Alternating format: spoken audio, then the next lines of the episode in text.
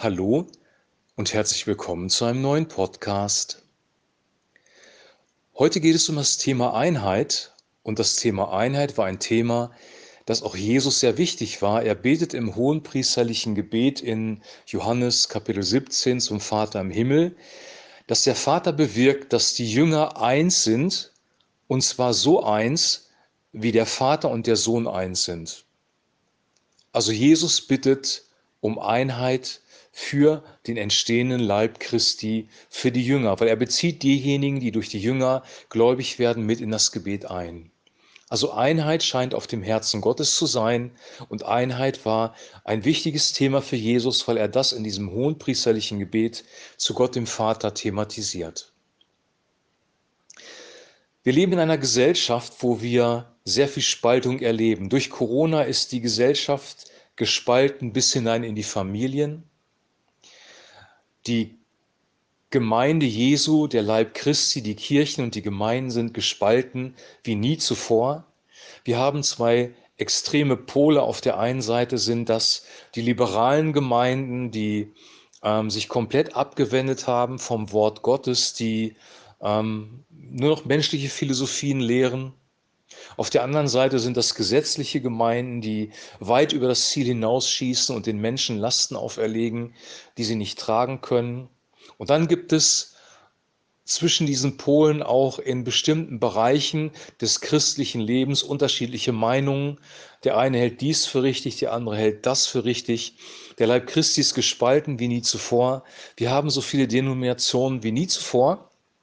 Und ähm, wir versuchen uns seit den 50er Jahren etwa an der Ökumene und so richtig Erfolg ist nicht am Horizont zu sehen.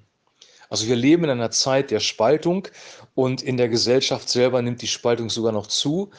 Das betrifft nicht nur Deutschland, das betrifft auch die westliche Welt und Spaltung ist immer ein Zeichen dafür, dass etwas nicht gesund läuft, dass ähm, ja, Unruhe, Unfrieden in eine Familie, in eine Gemeinde, in ein Land gekommen ist. Spaltung ist ein ähm, ein Zeichen dafür, dass wir irgendwie auf dem falschen Weg sind. Spaltung ist nichts Positives.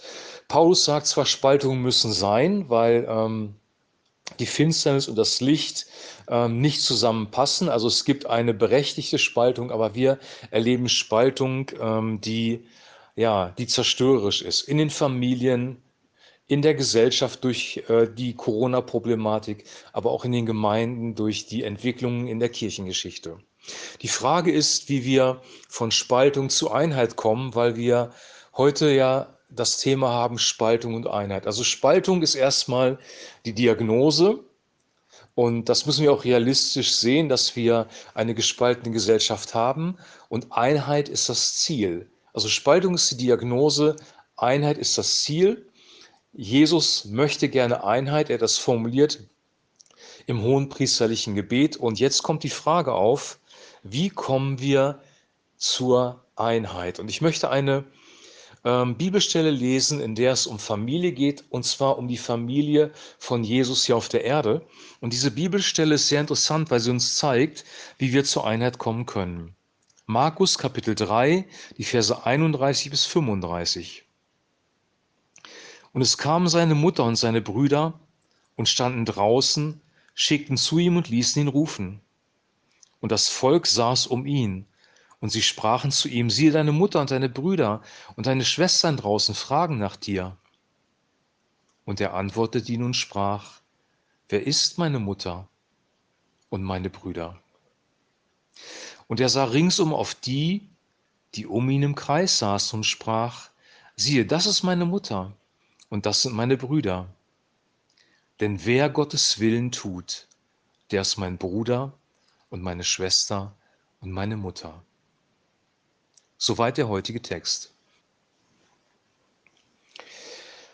Jesus gibt ein erstaunliches Statement ab, damals in der Zeit in der orientalischen Kultur noch mal viel erstaunlicher als heute, nämlich dass eigentlich nicht die biologische Familie die Familie ist, sondern die Familie besteht aus denjenigen, die den Willen Gottes tun für Jesus. Also es gibt ein gemeinsames in dieser Familie, nämlich der Wille Gottes und den Willen Gottes zu tun bedeutet, mit Jesus in Gemeinschaft zu leben, in der Familie Gottes zu leben. Also Familie ist nicht biologisch gedacht, Leib Christi, Gemeinde ist nicht biologisch gedacht. Wir können auch keine Einheit schaffen, indem wir irgendwie Kompromisse schmieden, die sind schon lange nicht mehr möglich im Übrigen. Und sich auf den kleinsten gemeinsamen Nenner zu einigen, ist auch keine gute Idee, weil was soll das sein? Wenn wir sagen, Jesus ist der kleinste gemeinsame Nenner, stellt sich ja die Frage, welchen Jesus meinen wir überhaupt? Glauben wir wirklich, dass er Gottes Sohn ist oder ist er nur ein guter Weisheitslehrer? Selbst da fangen schon die Probleme an. Also einen kleinsten gemeinsamen Nenner gibt es in Glaubensfragen gar nicht. Derjenige ist mein Verwandter, der den Willen Gottes tut. Jesus sagt konkret, denn wer Gottes Willen tut, der ist mein Bruder und meine Schwester und meine Mutter. Wenn wir diese Geschichte jetzt übertragen auf Spaltung und Einheit, bedeutet das eigentlich, und das möchte ich nochmal jetzt ähm, auf unsere Zeit übertragen, dass wir in die Einheit hineinkommen, nicht indem wir versuchen, Kompromisse zu schließen oder wir versuchen, den anderen von unserer Meinung zu überzeugen, sondern indem wir unsere eigene Agenda zu Gottes Füßen niederlegen indem wir unsere eigene Meinung zu Gottes Füßen niederlegen und nach seinem Willen fragen. Und sein Wille ist offenbart in der Heiligen Schrift.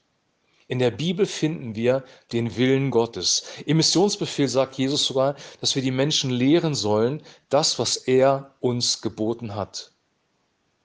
Also wahre Einheit entsteht dadurch, dass wir uns demütigen vor Gott, dass wir alle anerkennen, dass wir falsch gelaufen sind, dass wir Fehler gemacht haben dass wir uns neu ausrichten auf das Wort Gottes, nach Gottes Willen fragen und wenn wir den Willen Gottes erkannt haben, dann in diesem Willen Gottes leben, den Willen Gottes tun.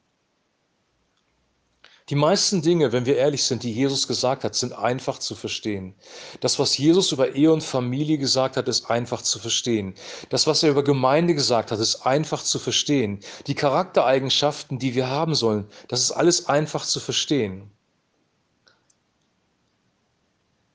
Es gibt eigentlich wenig Dinge, die, ähm, wo wir sagen müssen, so, okay, das verstehen wir nicht zu 100 Prozent und die können wir auch gerne draußen lassen. Aber das meiste, was Jesus gesagt hat, ist einfach zu verstehen. Und bei diesen einfachen Dingen fangen die Probleme an.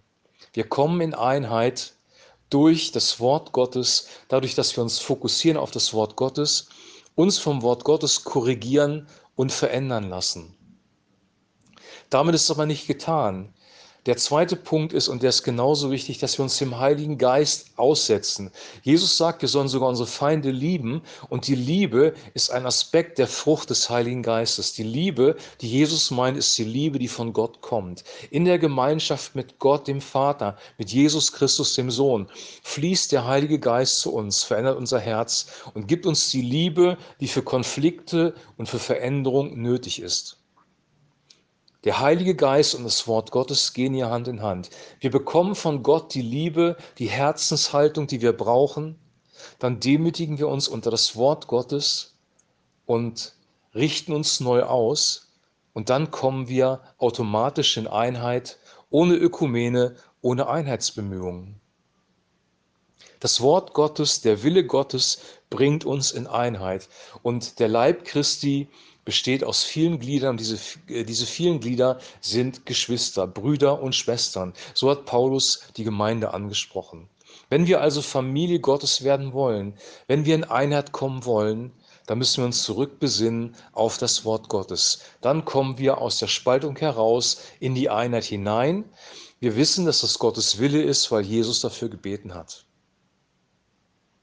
Wie bekommen wir Frieden in unser Land hinein? Nicht dadurch, dass wir uns an einen Tisch setzen und alle Meinungen auf den Tisch bringen und dann ein Streitgespräch führen, sondern dass wir uns auf die Grundlagen besinnen, die wir für diese Nation, für dieses Land haben. Und so wie es im christlichen, im Glaubensbereich die Bibel ist, explizit das Neue Testament, das, was Jesus gesagt hat, so ist es für eine Nation, für ein Land, das die Verfassung oder das Grundgesetz bei uns. Wir müssen uns zurückbesinnen auf unsere Verfassung. Das, was die Verfassung wirklich vom Sinn her sagt. Wir müssen uns darauf zurückbesinnen, dass die Würde des Menschen unantastbar ist, um jetzt mal ein Beispiel zu nennen, dann werden wir anders mit anderen umgehen. Dann wird sich Twitter verändern, automatisch, wenn wir das ernst nehmen. Einheit in einer Nation entsteht durch Gerechtigkeit, dadurch, dass man sich zurückbesinnt auf das Grundgesetz, auf die Verfassung, die wir haben. Und unsere Verfassung ist eine sehr gute, sehr positive Verfassung für unser Land. Wir sind abgewichen von den Grundwerten der Verfassung durch die Geschichte, die wir durchlaufen haben und müssen zurück zu den Grundwerten der Verfassung. Du siehst also, Einheit kann man nicht machen. Einheit kann, fällt auch nicht vom Himmel. Einheit bedeutet nicht, ich versuche irgendwie einen Kompromiss zu schließen oder ich ordne mich ein, obwohl ich glaube, dass es ein falscher Weg ist, der gegangen wird. Das ist keine echte Einheit. In einer Diktatur gibt es keine echte Einheit, sondern nur ein, eine erzwungene Unterordnung unter den Willen einer Regierung, die aber nichts mit dem Herzen zu tun hat, sondern die letzten Endes in die Heuchelei führt. Und genauso ist es im geistlichen Leben auch. Ein erzwungenes Unterordnen unter Leitung einer Gemeinde oder unter ähm, die Aussagen von geistlichen Führern nützt uns überhaupt nichts. Wir brauchen eine Herzensveränderung und eine Herzenseinsicht. Und diese Herzenseinsicht kommt erst, wenn wir realisieren, es gibt etwas Höheres, etwas, das über unserer Meinung steht, etwas, das über unseren Vorstellungen von Gemeinde steht. Und das ist der Wille Gottes. Und der Wille Gottes ist offenbart in der Heiligen Schrift. Und genauso müssen wir hier in diesem Land realisieren, es geht nicht um uns, es geht um etwas Höheres, es geht um eine Verfassung, um ein Grundgesetz, das über unserem Willen steht, das über unseren Meinungen steht. Und das gilt auch für Politiker. Die höchste Autorität in unserem Land ist das Grundgesetz. Einheit ist das Ziel, Spaltung ist die Diagnose. Von Spaltung zu Einheit. Das Problem an der ganzen Geschichte ist, dass wir das ja alle gar nicht so sehen. Es gibt Leute, die sagen so, okay, ich akzeptiere, dass die Bibel Gottes Wort ist und ich versuche, mich verändern zu lassen, aber es gibt auch unzählige Christen, die das gar nicht ernst nehmen und sagen, es ist ein geschriebenes Buch von Menschen und da steht bestenfalls etwas über Gott drin. Die Frage ist also, wie kommen wir dahin, dass wir eine Herzenseinheit bekommen, dass wir das Wort Gottes wieder ernst nehmen? Und der Weg ist der Weg, den Jesus gegangen ist in Johannes 17 im hohenpriesterlichen Gebet. Er hat gebetet zu Gott dem Vater, dass der Vater uns Einheit schenkt. Der Mensch ist nicht einheitsfähig. Wir sind durch, die, ähm, durch den Sündenfall aus der Einheit raus. Wir sind aus der Einheit mit Gott raus. Es hat eine, einen Bruch gegeben in der Beziehung zu Gott. Und das Erste, was passiert ist, ist, als Adam und Eva sich versündigt haben und Gott sie darauf angesprochen hat, dass eine Schuldverschiebung stattgefunden hat, die Frau, die du mir gegeben hast, sie ist schuld, hat Adam gesagt. Er hat die Schuld auf Eva gesch äh, geschoben und die Einheit zwischen den beiden war zerbrochen. Kain und Abel, zerbrochene Einheit. Kriege, Konflikte, zerbrochene Einheit. Die Einheit, die zerbrochen worden ist, am Anfang ist die Einheit des Menschen mit Gott. Und wenn diese Einheit nicht hergestellt ist, wenn du in dieser Einheit nicht lebst, kannst du auch mit Menschen keinen Frieden haben. Du brauchst Vergebung für deine Sünden, eine Wiederherstellung der Beziehung mit Gott. Und dann kann auch in deinem Umfeld Einheit entstehen. Wir erleben genau das Gegenteil. Wir erleben Spaltung, aber eine Perspektive kann Einheit sein und der Weg dahin läuft über Gebet, dass wir so beten, wie Jesus gebetet hat. Vater, bitte, bewirke in unseren Herzen, dass wir dein Wort ehren, dass wir deinen Willen respektieren und deinen Willen tun, damit wir in Einheit kommen. Das sollte unser Gebet sein. Und das ist eine Herausforderung.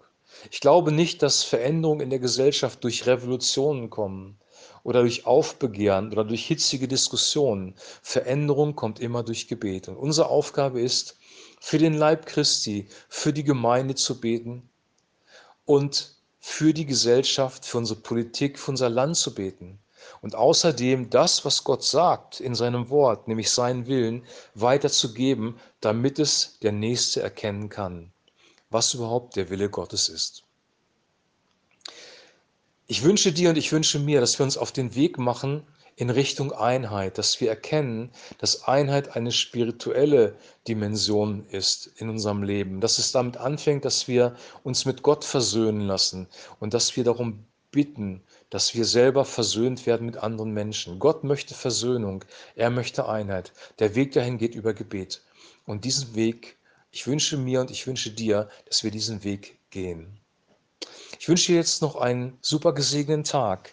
Wie gesagt, diese Bibelstelle hat nicht direkt mit Einheit zu tun in Markus Kapitel 3, aber Familie hat schon etwas mit Einheit zu tun. Und Jesus sagt hier in Vers 35 sehr, sehr klar, denn wer Gottes Willen tut, der ist mein Bruder und meine Schwester und meine Mutter. So, das soll für heute reichen. Ich wünsche dir jetzt noch einen super gesegneten Tag. Wir hören uns morgen wieder. Bis dahin eine gute Zeit und ein herzliches Shalom.